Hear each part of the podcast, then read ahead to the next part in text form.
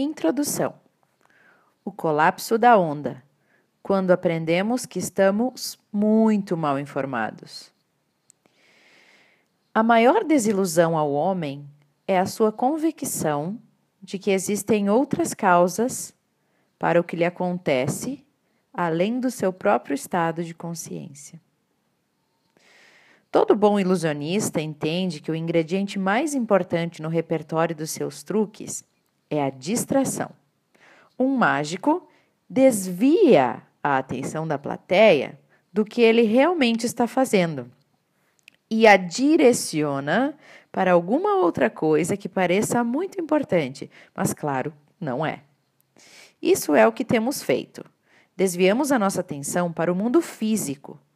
Os blefes do mundo sensorial fazem com que esqueçamos o fato de que o invisível o que não podemos ver com os nossos olhos é, na verdade, muito mais importante para a vida do que o visível. A física quântica nos diz que a energia invisível mais conhecida como campo energético, ou então campo de potencialidades, como eu gosto de chamar, é a força básica que governa o mundo material. É o esquema que forma a realidade. Na verdade, nós sabemos agora que o universo é feito nada mais, nada menos do que de ondas e partículas de energia que se conformam com as nossas expectativas, opiniões e crenças. Energias sutis, pensamentos, emoções e consciência desempenham o papel principal nas nossas experiências de vida. Mas por eles serem invisíveis, nós não os nos, nós não os compreendemos ou os usamos a nosso favor. Mudar o mundo é uma simples, simples questão de mudar essas expectativas e crenças. É fácil assim.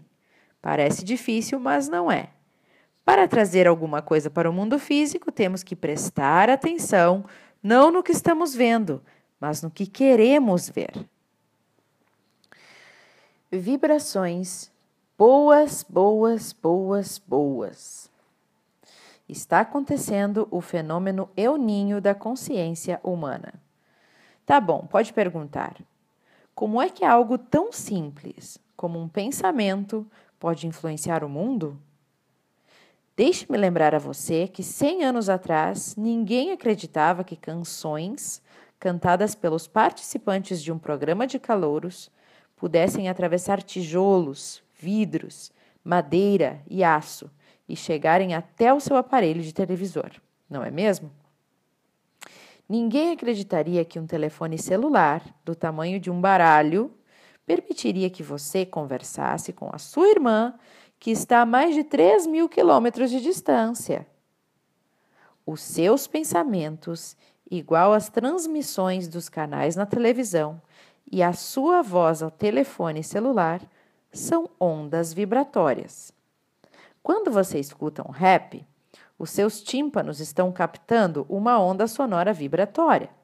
Quando você vê o Brad Pitt usando uma bengala, ou a Madonna com uma única luva de couro na entrega do Globo de Ouro em 2012, você está vendo exemplos de vibrações de ondas de luz.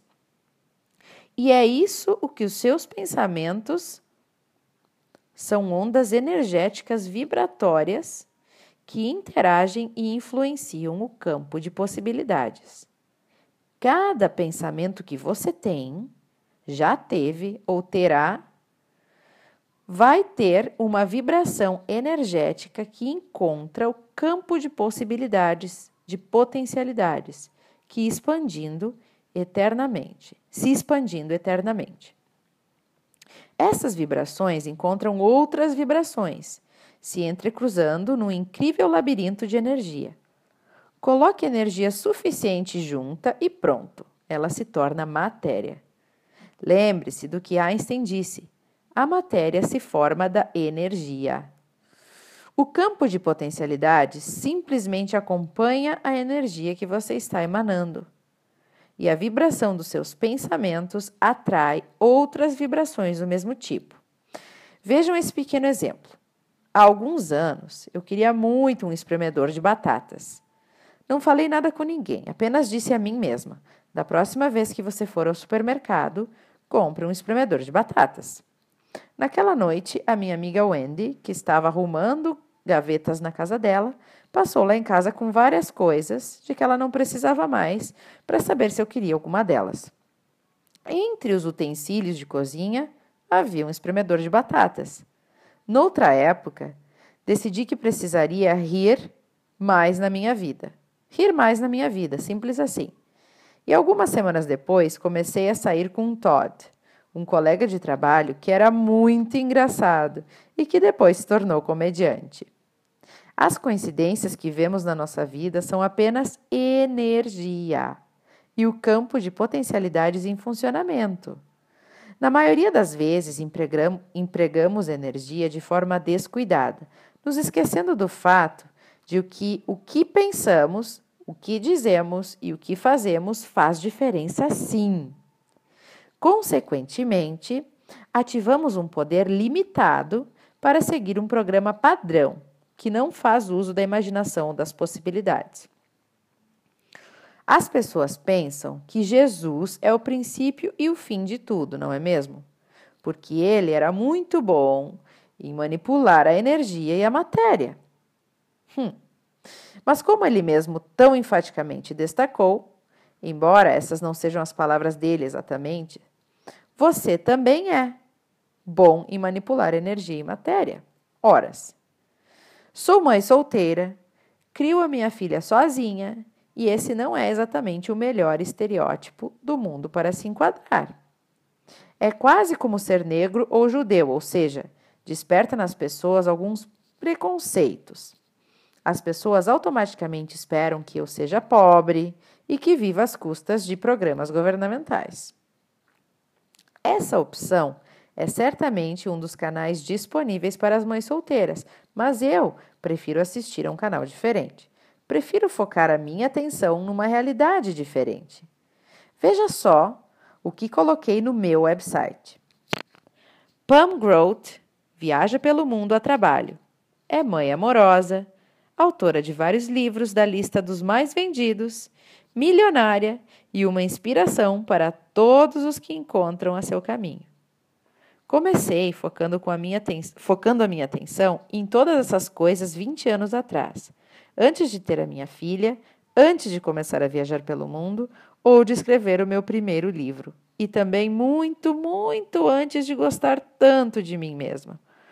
Focar a minha atenção no que eu queria, obviamente, funcionou, porque agora eu posso dizer com orgulho que todas essas coisas que eu disse antes são verdade, exceto uma. Eu vou deixar você adivinhar qual delas ainda não se manifestou. Até agora, eu já escrevi 16 livros, dois roteiros, uma série de televisão e vários artigos para revistas que me permitiram não morrer de fome sem um trabalho regular de 9 da manhã às 5 da tarde. Escrevo um blog sobre viagens, que já me levou aos sete continentes. Já escrevi sobre praticamente tudo, desde fazer bungee jumping na Nova Zelândia, comprar tapetes no Marrocos e participar da colheita no café na, na Nicarágua. Ainda não saltei de paraquedas de um avião, mas tenho que deixar alguma coisa para comemorar os meus 90 anos, não é mesmo?